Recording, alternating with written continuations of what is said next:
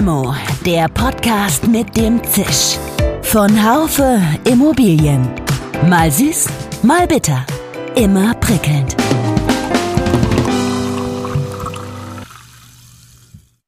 Hallo, liebe Limo-Fans. Seien Sie herzlich willkommen zur neuen Folge von Limo, dem Podcast für die Immobilienwirtschaft. Insbesondere seit der Corona-Pandemie arbeiten mehr und mehr Menschen von zu Hause oder von dritten Orten aus. Die Unternehmen halten in ihren angestammten Gebäude Büroflächen vor, die sie in diesem Umfang bei weitem nicht mehr benötigen. Lassen Sie uns deshalb heute mal hören, worin genau sie bestehen, die neuen Leiden der alten Büroimmobilien.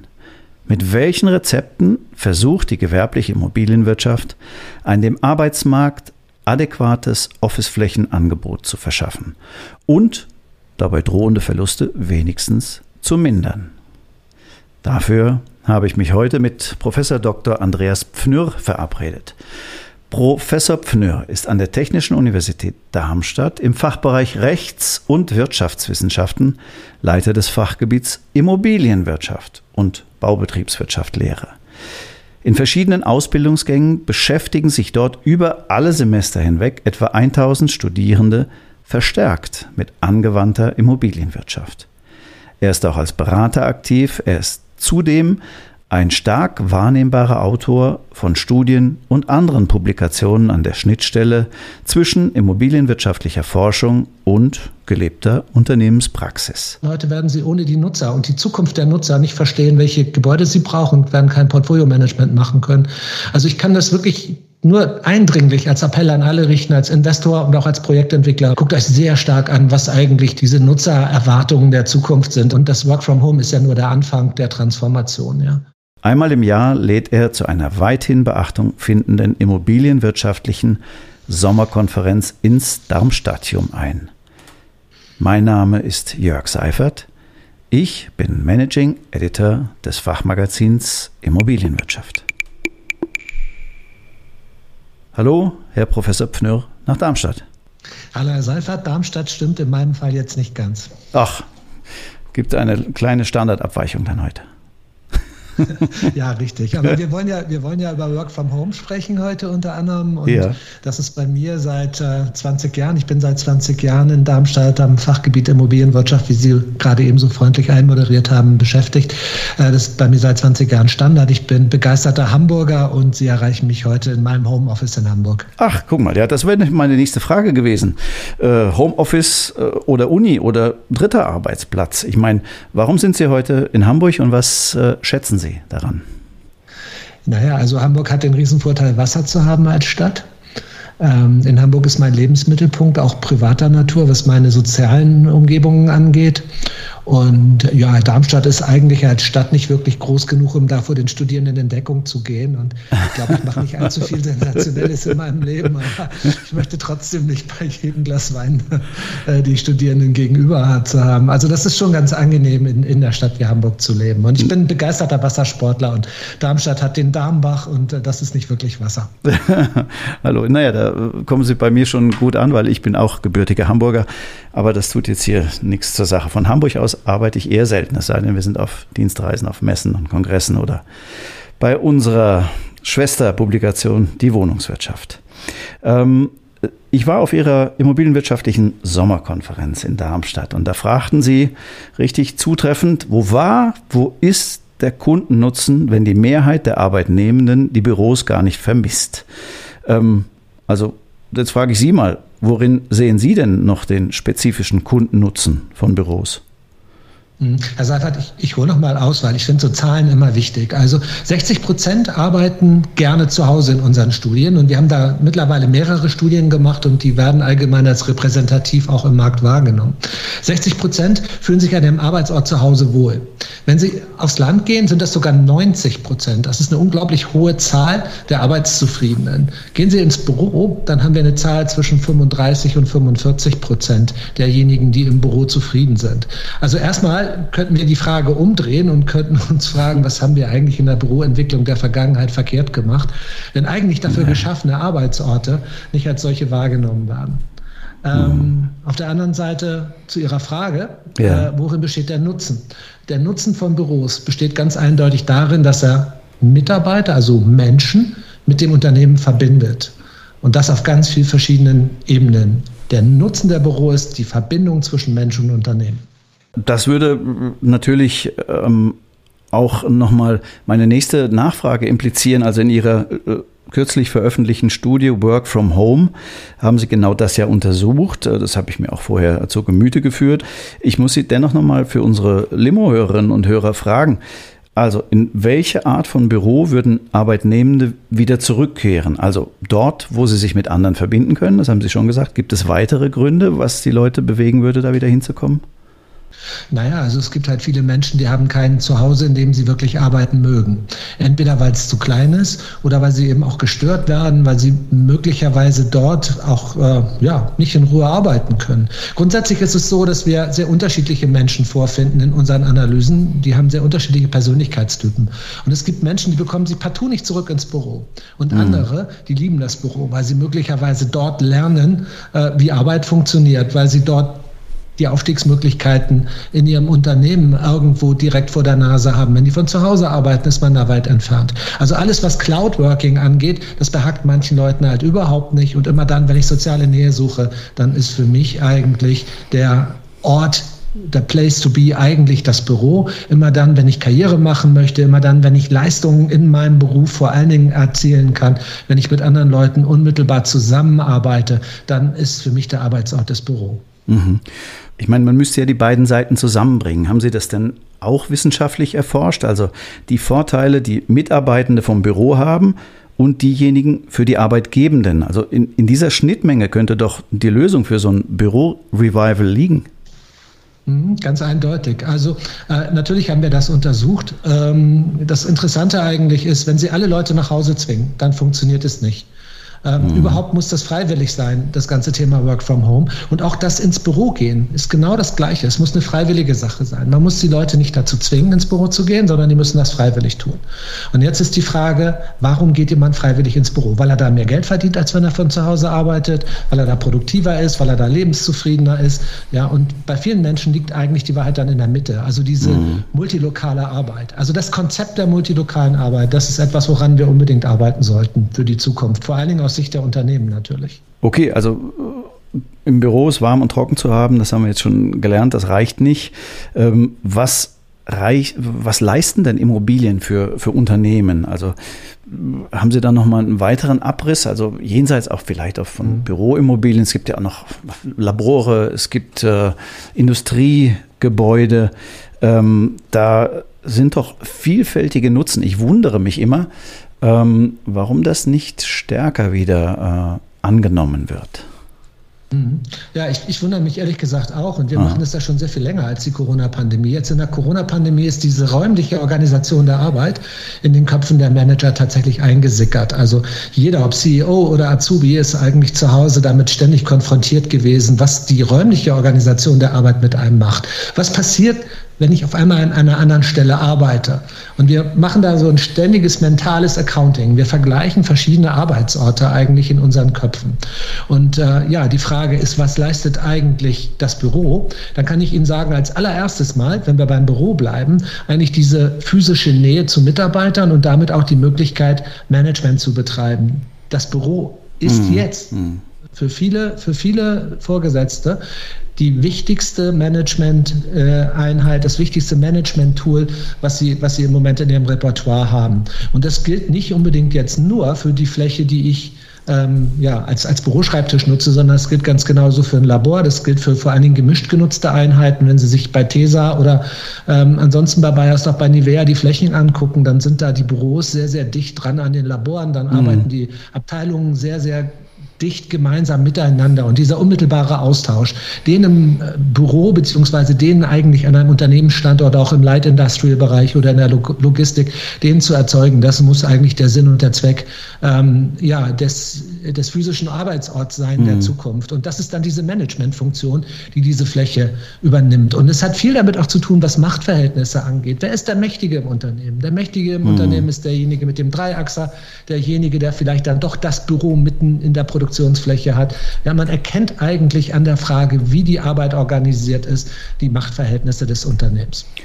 Okay, das geht jetzt schon äh, tief rein ins Eingemachte. Weiß ich nicht, ob wir das in dieser halben Stunde so richtig ähm, hinkriegen. Aber lassen Sie uns mal bei der Immobilienwirtschaft bleiben. Was folgt denn aus so einer aktuellen Marktlage, wie Sie sie gerade beschrieben haben? Ähm, an Empfehlungen für Bestandshalter und, und, Projektentwickler, da muss ich ja irgendwie richtig was tun, sonst äh, bleiben die im Abseits, oder?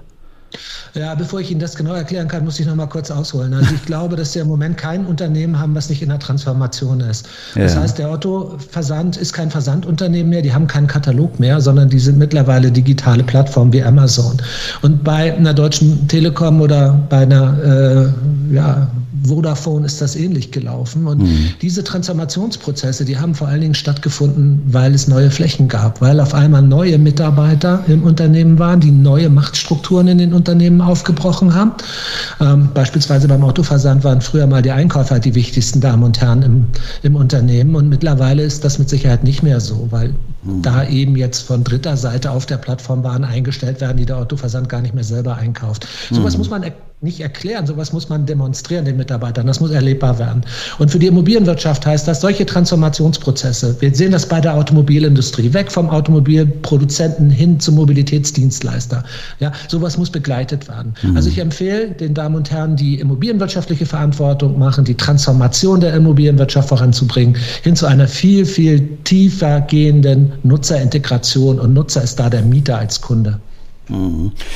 Ja, Nutzerintegration äh, finde ich natürlich super. Ich meine, Sie hatten auch suffisant auf der Sommerkonferenz in diesem Jahr angemerkt, also äh, die Transformationsgeschwindigkeit der Immobilienwirtschaft wäre 2020 auf Null gewesen.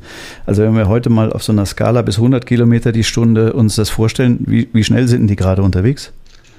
Das ist eine gute Frage. Ich stelle mir meine Freundin auch immer. Sag mal, wie lieb hast du mich eigentlich auf einer Skala von 1 bis 10? Und ich kann, kann da nicht zurückgehen. Also okay. wir sind jetzt, glaube ich, bei 489 angekommen. Da sehen Sie, wie lange wir zusammen sind. ähm, aber, aber das ist jetzt ein kleiner Spaß am Rand. Nein, Aha. ich glaube, die Immobilienwirtschaft steht vielleicht bei 3, ja, auf der Skala von 0 bis 10. Also bei 3 Ach, 0 bis 10, dann 30 Kilometer die Stunde wären das dann.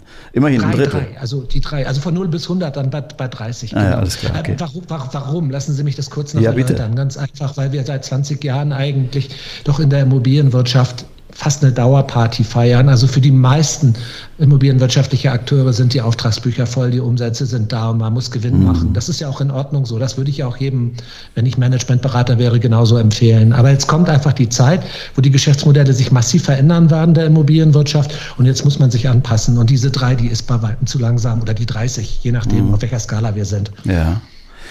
Okay, äh, was kann man tun, um da ein bisschen mehr äh, aufs Gas zu treten? Ja, das ist jetzt ein bisschen die Frage, wer ich bin. Ja, also was wir eigentlich äh, Investoren empfehlen, ist, guckt euch, guckt euch weniger die Kapitalmärkte an. Die Immobilienwirtschaft war ja über viele Jahrzehnte kapitalmarktgetrieben. Wir haben es ja so krass gehabt, dass Steuersparmodelle im Osten 1990 gar nicht gar keinen Nutzer mehr brauchten. Das war ja fast hinderlich. Ja. Mhm. Äh, das glaube ich immer das, das krasseste Beispiel. Und wenn wir uns das heute anschauen, heute werden sie ohne die Nutzer und die Zukunft der Nutzer nicht verstehen, welche Gebäude sie brauchen und werden kein Portfolio-Management machen können. Also ich kann das wirklich nur eindringlich als Appell an alle richten, als Investor und auch als Projektentwickler. Aber die Projektentwickler, die sehen das auch schon. Ja, da merken mhm. wir, dass der Trend, der Trend dahin geht. Guckt euch sehr stark an, was eigentlich diese, diese Nutzererwartungen der Zukunft sind. Das ist ja das, worüber wir heute auch reden. Und das Work from Home ist ja nur der Anfang der Transformation. Ja. Mhm. Also guckt euch, guckt euch an, was die Nutzer wollen. Das Gleiche gilt für die Banken. Die Banken sollten natürlich in ihren Kreditvergabeprozessen auch viel, viel stärker schauen, welche, welche Flächen denn eigentlich in Zukunft nachhaltig nachgefragt werden. Hm. Okay, ja, das sind, äh, also dafür ist ja Intelligenz gefragt, ja, um zu gucken, also man muss erstmal fragen und dann muss man das auswerten und so weiter. Ähm, da scheint es ja in der Vergangenheit nicht so richtig geklappt zu haben, weil, wie Sie sagten, der Laden von alleine lief. Ähm, wie ist denn das jetzt so mit der künstlichen Intelligenz? Ähm, kann man, also so, da wird ja gemeinhin gesagt, die lässt keinen Stein in Zukunft auf dem anderen. Also wozu wird sie denn taugen im operativen Immobilienbereich? Also kann man damit Flächennachfrage vorhersagen oder das Real Estate Management steuern oder was sonst noch könnte man an Nutzen daraus ziehen und vielleicht sich sekundieren zu lassen? Also ganz grundsätzlich hat die Immobilienwirtschaft in ihrem Wertschöpfungssystem das Problem, dass die Daten eigentlich nicht durch das System fließen. Das heißt, anders als bei einer Automobilindustrie, ja, da, da wissen die einzelnen Wertschöpfungsstufen eigentlich über das Gesamtsystem sehr wenig. Und wenn Sie Gebäude haben, die 30, 40, 50 Jahre alt werden und wenn dann die, die Daten nicht integriert sind dazu, dann ist es unglaublich schwer, dann effizientes Management zu machen. Und das fängt, wie Sie sagen, ganz richtig, ähm, im Prinzip bei der Vorhersage der Nutzung der Flächen an. Also es gibt wunderbare wunderbare Tools, mit denen man die Nutzung von Flächen für die Zukunft vorhersagen kann.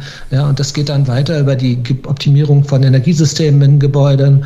Äh, das geht äh, dann am Ende des Tages auch dahin, dass man vielleicht auch über Mietprozesse eine ganze Menge optimieren kann, über die Finanzierung eine Menge optimieren kann. Also es gibt unglaublich viele Tools, wie überhaupt im gesamten Wirtschaftsleben, ähm, die uns eigentlich für die Zukunft die Immobilienwirtschaft besser machen.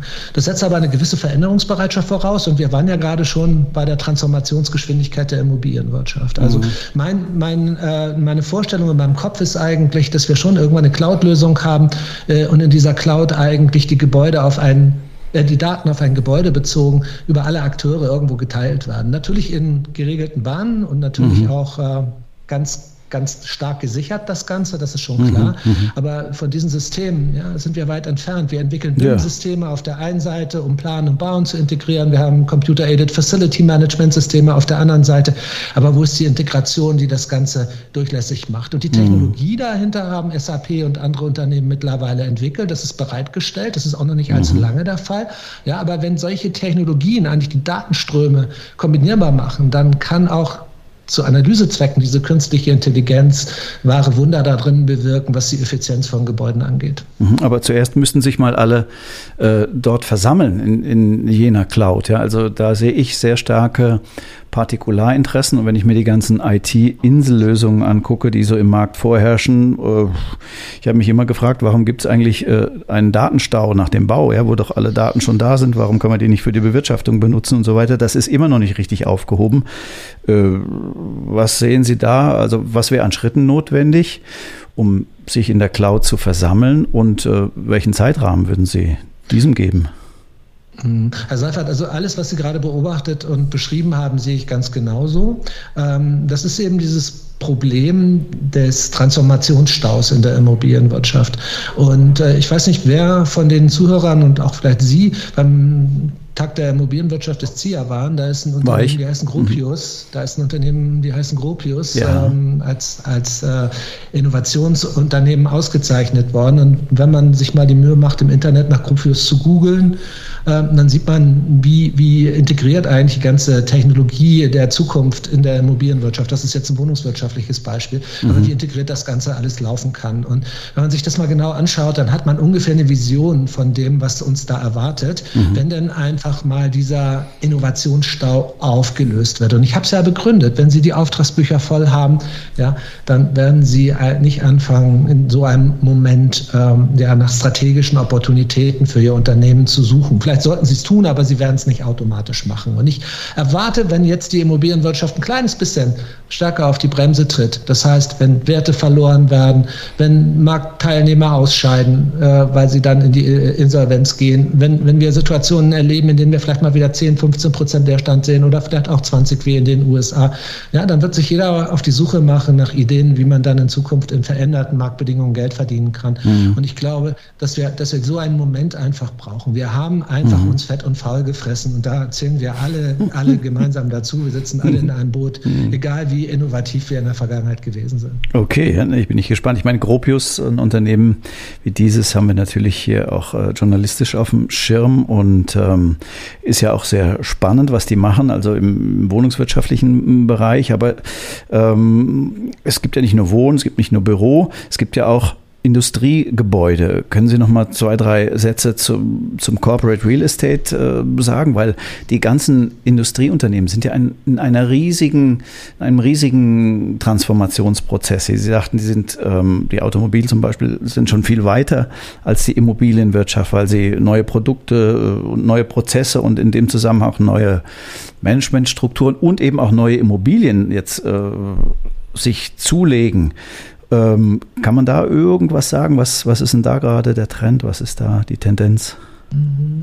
Ja, das ist ganz interessant. Wir machen da seit vielen Jahren Forschung. Da ist eigentlich eine unserer Wurzeln eigentlich in der immobilienwirtschaftlichen Forschung im Corporate Real Estate Management und haben da sehr viel mit dem CIA gemeinsam Studien erstellt die letzten Jahre. Und kurz vor der Corona-Pandemie haben wir eine Studie gemacht und haben diese Transformation der Industrieunternehmen untersucht. Und wir haben festgestellt, dass sich dort aufgrund des allgemeinen Strukturwandels in Wirtschaft und Gesellschaft ähm, ungefähr 60 Prozent der Flächen in den nächsten zehn Jahren verändern werden. Also das war eine Studie, die mhm. wir 2019 erstellt haben und die Unternehmen sind jetzt mittendrin.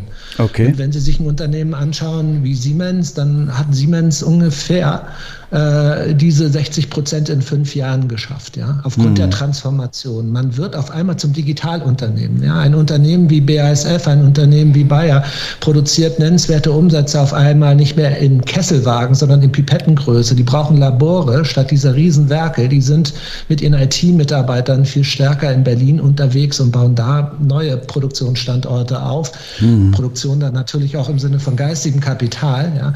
Ja. Äh, und man, man verändert, man verändert verändert das, das Aussehen der Wirtschaftsprozesse komplett. Und was jetzt durch die Energiekrise, die wir seit dem ähm, Konflikt in der Ukraine erleben, was da noch zusätzlich an Veränderungen eintritt, das können wir uns, glaube ich, alle ausmalen. Also mhm. wir stehen im Prinzip vor einer Dematerialisierung der deutschen Wirtschaft, äh, vor einem Anwachsen eigentlich an ja, Kollaboration zwischen Labor, kleinteiligerer, dematerialisierter Produktion und, und natürlich dem Office-Bereich. Und ich glaube, in diesem Kontext verändert sich gerade unglaublich viel, mhm. Äh, was nicht heißt, dass wir keine Produktionsflächen in Deutschland mehr brauchen. Ganz im Gegenteil, die brauchen wir immer noch händeringend, aber möglicherweise auch an anderen Standorten. Also ich weiß nicht, wer von den Hörern Frankfurt kennt. Äh, in Frankfurt gibt es einen Stadtteil Griesheim, der ist mhm. eine S-Bahn-Station vom Frankfurter Hauptbahnhof entfernt. Das ist ein 70 Hektar Areal, was da im Moment gerade äh, von einem großen Immobilieninvestor äh, gekauft und neu bespielt werden wird. Und äh, da haben sie 70 Hektar quasi in Innenstadtlage in einem der attraktivsten, für die Arbeitnehmer attraktivsten Standorte in, in, in Deutschland. Ähm, da werden wir die, die Produktionsfläche der Zukunft sehen. Es sind nicht mehr mhm. diese Werke, die zu sind, die dicht sind, die abgeschottet mit einem großen Zaun versehen, in denen in drei, vier Schichten produziert wird, sondern Siemens hat es auch in München mit der Siemensstadt vorgemacht. Es sind offene Areale, wo Forschungseinrichtungen, Labore, Produktionsflächen, IT-Flächen Data Center nebeneinander stehen. Mhm.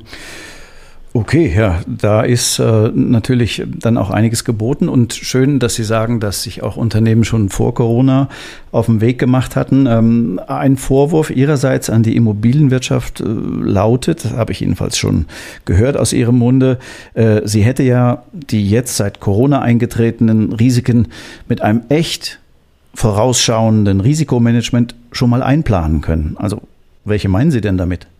Welche hm. Risiken hätte man gesehen? Ja. Was hätte man? Krieg, kann man den vorhersehen? Kann man äh, Inflation vorhersehen? Kann man gerissene Lieferketten vorhersehen? Also was man nicht vorhersehen kann, ist so eine Pandemie. Also ich glaube, mhm. da hat keiner von uns die Glaskugel in der Hand und so war das eigentlich auch gar nicht gemeint. Aber so, ich habe es ja gerade eben, ich habe es ja gerade eben schon mal gesagt. Also wenn man wenn man eigentlich entfernt ist von den Nutzern, wenn man eigentlich gar nicht mehr weiß, mhm. welche Fläche der Nutzer der Zukunft eigentlich noch braucht, ja, wenn man, wenn man im Prinzip Türme hat in Frankfurt, die 30 Jahre alt sind, wo die, wo die Zufriedenheit der Mitarbeiter, die Arbeitszufriedenheit auf den Flächen 35 Prozent beträgt. Sowas sehen wir in unseren Studien. Dann frage ich mich, ob man da wohl was richtig gemacht hat. Mhm. Also die Immobilienwirtschaft kennt ihren Nutzer nicht. Da gab es mhm. von uns mal eine Serie, wo dann auch ihre Kollegen in der IZ so auf der Titelseite mal jemanden äh, halbnackt haben, haben, haben liegen lassen auf dem, äh, auf dem, auf dem Titelbild und mhm. äh, dann waren viele, viele Hände, die alle diesen, diesen halbnackten Oberkörper streichelten. Mhm. Ja, ähm, das glaube ich ist schon synonym. Also die mhm. Immobilienwirtschaft kennt die Nutzer nicht, die kennen mhm. ihre Kunden nicht und es ist vor allen Dingen dieser Mieter als Kunde. Ja, und ich kann das nur noch mal wiederholen. Es ist einfach immer noch sehr, sehr viel getrieben über Kapital Kapitalmarktverhältnisse, über Zinsen, ja. Die viele immobilienwirtschaftliche Akteure schreien jetzt über die viereinhalb Prozent Zinsen, was ich gut verstehen kann. Aber wir haben eigentlich 20 Jahre geschrien über, über die Ignoranz eigentlich der, der, äh, des Kundenverständnisses mhm. der Immobilienwirtschaft. Und ich, ich rede da jetzt nicht aus der hohen Hand. Ich möchte niemandem da jetzt zu nahe treten. Ich gucke mir einfach an, wie funktioniert es im Projektmanagement in anderen Industrien. Ja, so ein agiles Projektmanagement erwartet immer, dass der Nutzer gegenüber sitzt und man genau weiß, was der will. Ja, mhm. also Scrum oder agile Management-Technologien, die in anderen Branchen wie der Automobilindustrie oder im Anlagenbau oder bei Siemens in allen Geschäftsfeldern gang und gäbe sind, die sind in der Immobilien Immobilienwirtschaft in vielen Unternehmen noch sehr, sehr weit entfernt. Was will der Nutzer von mir? Warum macht er einen Mietvertrag, der so und so lange ist? Mhm. Welche Flächenbedarfe hat er im Anschluss? Es ist zu wenig Information. Und da bin ich wieder bei dieser Nutzerintegration. Wir müssen viel, viel stärker verstehen, was eigentlich die Flächennachfrage der Zukunft bringt. Und da ist viel vorhersehbar. Nicht die Pandemie, aber die gesamte Transformation. Und diese 60 Prozent der Veränderung von Flächen, die wir 2019, 2020 im ZIA vorgetragen haben, haben wirklich Kopfschütteln verursacht, haben Unverständnis in der mhm. Immobilienwirtschaft verursacht. Und ich kann Ihnen nur sagen, ja, siehst du, so ist es. Und Sie waren in Darmstadt, Sie haben es ja gesehen. Mhm. Ja, da haben ja die Damen und Herren von Mercedes-Benz oder von, mhm. von BMW diese Dinge auch bestätigt. Dieser ja. Veränderungsprozess, der ist lebendig. Aber warum muss man den hinterher erleben, äh, wenn das Kind im Brunnen liegt? Das kann man alles vorher prognostizieren, miterarbeiten. Und vielleicht hört man da auch mal ein bisschen auf die Wissenschaft, aber es muss gar nicht sein. Man muss einfach nur mal ein bisschen mehr nutzerorientierte Organisationsstrukturen schaffen und dann klappt es schon. Okay, Stichwort Prognose. Äh, so die, unsere Volkswirtschaft wird ja so gemeinhin gesagt, na, das, das schaffen wir alles schon, ja, diese ganzen Krisen, die bewältigen wir jetzt. Also die gesamte Volkswirtschaft hat vielleicht eine ganz gute Prognose. Aber im Einzelnen, wie sieht es denn da aus? Und insbesondere in Bezug auf die Immobilienwirtschaft, wer werden da die Gewinner und wer die Verlierer sein?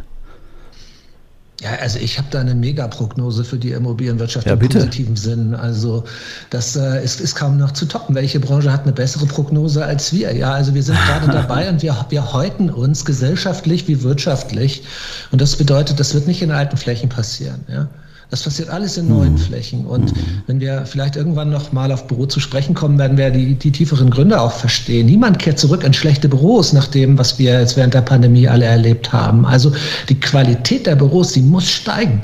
Und im Übrigen, das ist doch auch überhaupt gar kein Problem. Wenn Corporates irgendwo sieben, acht Prozent ihrer Kosten ich rede jetzt von Dienstleistungsunternehmen, vielleicht im immobilienwirtschaftlichen Bereich, von den Gesamtkosten hatten. Ja? Und wir haben dabei einen Produktivitätshebel, einen Arbeitszufriedenheitshebel, einen War for Talents Hebel irgendwo, der eine Größenordnung vielleicht bewegt von, ich sag mal, 25 Prozent des Unternehmenserfolgs, und ich glaube, in dieser Dimension sind manche Unternehmen unterwegs, dann mhm. rentiert sich eigentlich jede Immobilieninvestition. Also das soll heißen, wir haben schon mhm. immer gesagt, dass wir über die richtige Fläche die Arbeitsproduktivität um 13, 14, 15 Prozent steigern können. Wir mhm. können die Absentismusraten, die Arbeitnehmergesundheit, wir können so viel verändern darüber, wenn wir die richtigen Flächen haben. Ja, das ist wirtschaftlich gesehen sofort ein gutes Investitionsmodell. Das Problem ist nur, sowohl die Corporates als auch die Immobilienwirtschaft, wir sind es nicht gewohnt, diese nicht monetären Nutzen, die da entstehen, Arbeitszufriedenheit, Produktivität, das ist ja nicht sofort auf den ersten Blick sichtbar, mhm. die dann mit zu accounten und mit in solche Investitionsrechnungen aufzunehmen. Das genau. wächst jetzt so langsam. Okay, dann schauen wir mal, wie das. Erinnern. Schauen wir mal, wie das eingepreist werden wird. Ne? Mhm. Ja, aber das sehen wir doch schon. Also wir erleben das doch jetzt schon täglich. Also wir, wir sehen doch, dass da schon überall große Firmenzentralen mittlerweile errichtet werden, die genau diese äh, Arbeitsproduktivität hervorrufen. Dann kommt man nur zu Unternehmen, die haben ein so ein tolles Designgebäude und daneben stehen vielleicht zehn oder zwölf ältere Gebäude. Da ist dann auch die Majorität der Mitarbeiter beschäftigt. Und dann entstehen schon so Eifersüchteleien. Warum darf der eine Mitarbeiter in dem tollen Gebäude arbeiten und ich muss in die alte Fläche? Dann bleibe ich doch zu Hause. Dann mache ich Work from Home. Ich kann es doch jetzt. Ja? Und der Druck, der Druck auf die, auf die Unternehmen, ihre Büroqualität zu steigern, gerade wenn sie ein ja. Flagship-Building haben, der wächst so immens gerade lassen Sie uns aber jetzt mal äh, zum Schluss kommen. Also meines Erachtens ähm, war Transformation ja schon immer, vielleicht auch manchmal ein bisschen langsam unterwegs, aber so Pantarei, alles im Fluss, also das war ja eigentlich schon immer und, und, und wird auch jetzt insbesondere nicht mehr verschwinden. Ähm, wenn sich jetzt, also man muss sich, Sie haben ja auch äh, dazu aufgerufen, sich immer ständig der Perspektive des Immobiliennutzers anzunähern und so weiter. Aber ganz ehrlich jetzt mal, wenn, wenn sich heute einer ein neues Bürokonzept ausdenkt, wie lange ist denn da für die Halbwertszeit? Ja, das ist eine gute Frage. Ich hatte neulich das Vergnügen, das heißt, das ist jetzt auch schon zwei Jahre her, aber bei einem größeren Unternehmen hier in Hamburg äh, bei der Einbauung eines Turms dabei zu sein und da war die Meinung, äh, das hält für immer. Ja, also das, mhm. was jetzt gebaut wurde, hält für immer. Okay. Ähm, das ist natürlich nicht der Fall. Und mhm. die Flexibilität auf die Fläche zu bekommen, das wird äh, die Herausforderung der Zukunft sein, weil ich glaube, jetzt einfach mal diese Vorhersage treffen zu können, wie lange hält das Konzept? Ich glaube, das äh, können wir uns in der gegenwärtigen Dynamik eigentlich der Umweltentwicklung kaum zutrauen. Also wenn mhm. Sie ein Gebäude finden, was intelligent ähm, trennt zwischen, zwischen der, der Hülle und dem, was in dem Gebäude stattfindet, dann können Sie mit relativ niedrigen Investitionen das Gebäude immer wieder zukunftsfähig halten. Mhm. Darum, darum wird es gehen. Und dann sind wir vielleicht bei einer Vermiet Mietvertragslaufzeit von sieben, acht Jahren und dann werden Sie mittlerweile, denke ich, drüber nachdenken müssen, ob das Gebäude noch passend ist. Also ich mhm. denke, wir sind nicht mehr bei den 30 Jahren, sondern wir sind vielleicht irgendwo zwischen sieben und zehn Jahren. Und dann muss man zumindest mal drüber nachdenken, ob man etwas wieder zukunftsfähiger gestaltet. Ich erwarte, dass gerade auch durch künstliche Intelligenz, gerade durch äh, Technologien, auch in der Kollaboration die Anforderungen an Gebäude sich nochmal deutlich verändern werden. Okay.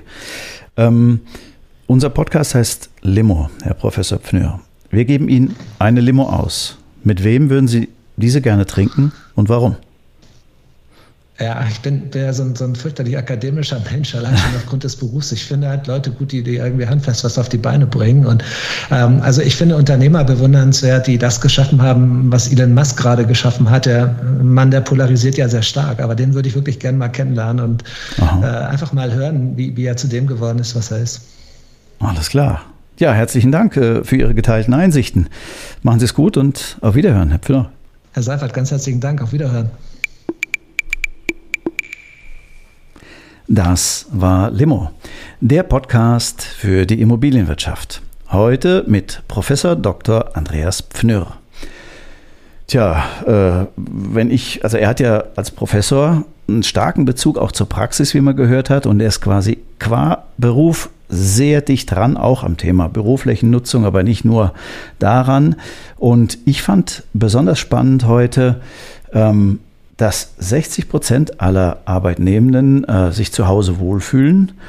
Und ähm, sie möchten einfach da arbeiten, wo sie möchten, wo sie ihre Arbeit am besten erledigen können. Und ähm, auch neue Mitarbeiter tragen viel an neuen Impulsen jetzt in die Firmen hinein. Und äh, er ruft ja dazu auf, wirklich die, den Kundennutzen, die Mitarbeiter zu befragen und dann natürlich auch alle technischen Geschichten ähm, auszunutzen, die Daten zu integrieren, in die Cloud zu schaffen, KI einzusetzen, Mietprozesse, Finanzierung zu optimieren. Es ist ähm, wirklich ein, ein richtig äh, großes Potpourri, was wir heute ähm, erlebt haben und insbesondere ähm, fand ich, die Dematerialisierung der deutschen Wirtschaft findet gerade statt. Wir sind dabei, wir sind mittendrin, wir werden das weiterhin für Sie beobachten. Limo gibt es auf allen gängigen Podcast-Kanälen. Wir hören uns wieder am nächsten Montag oder, das ist ja das Gute am Podcast, wann immer Sie wollen. Mit großem Dank auch an das gesamte Team, vom Marketing bis zur Regie und Technik entlasse ich Sie, liebe Zuhörerinnen und Zuhörer, wieder in Ihre nächsten beruflichen Aufgaben. Auch und insbesondere in Bezug auf ihre eigene Büroflächennutzung heute und in allernächster Zukunft. Machen Sie es gut und bis zum nächsten Mal. Ihr Jörg Seifert. Schön, dass Sie dabei waren. Bis zur nächsten Folge von Limo, dem Podcast mit dem Zisch von Haufe Immobilien. Um keine Folge zu verpassen, abonnieren Sie doch einfach den Podcast in Ihrer Podcast-App.